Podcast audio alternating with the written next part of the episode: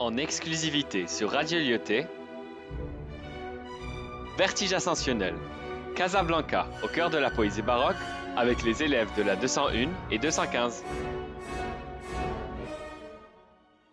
L'immeuble de la Liberté, un immeuble immense tel un écrasant monstre, de par sa hauteur, il frôle le beau ciel, sans rien d'artificiel, il est résidentiel, on peut penser qu'il s'agit d'une tour de Londres. Cette construction a de quoi nous surprendre, elle rappelle les beautés essentielles, étonnantes, comme une belle demoiselle, sans nulle possibilité de se méprendre. Ce bâtiment me plaît, j'en aime les hauteurs, sa grande robe, blanche et de pure splendeur, elle nous rappelle les œuvres d'Alexandre.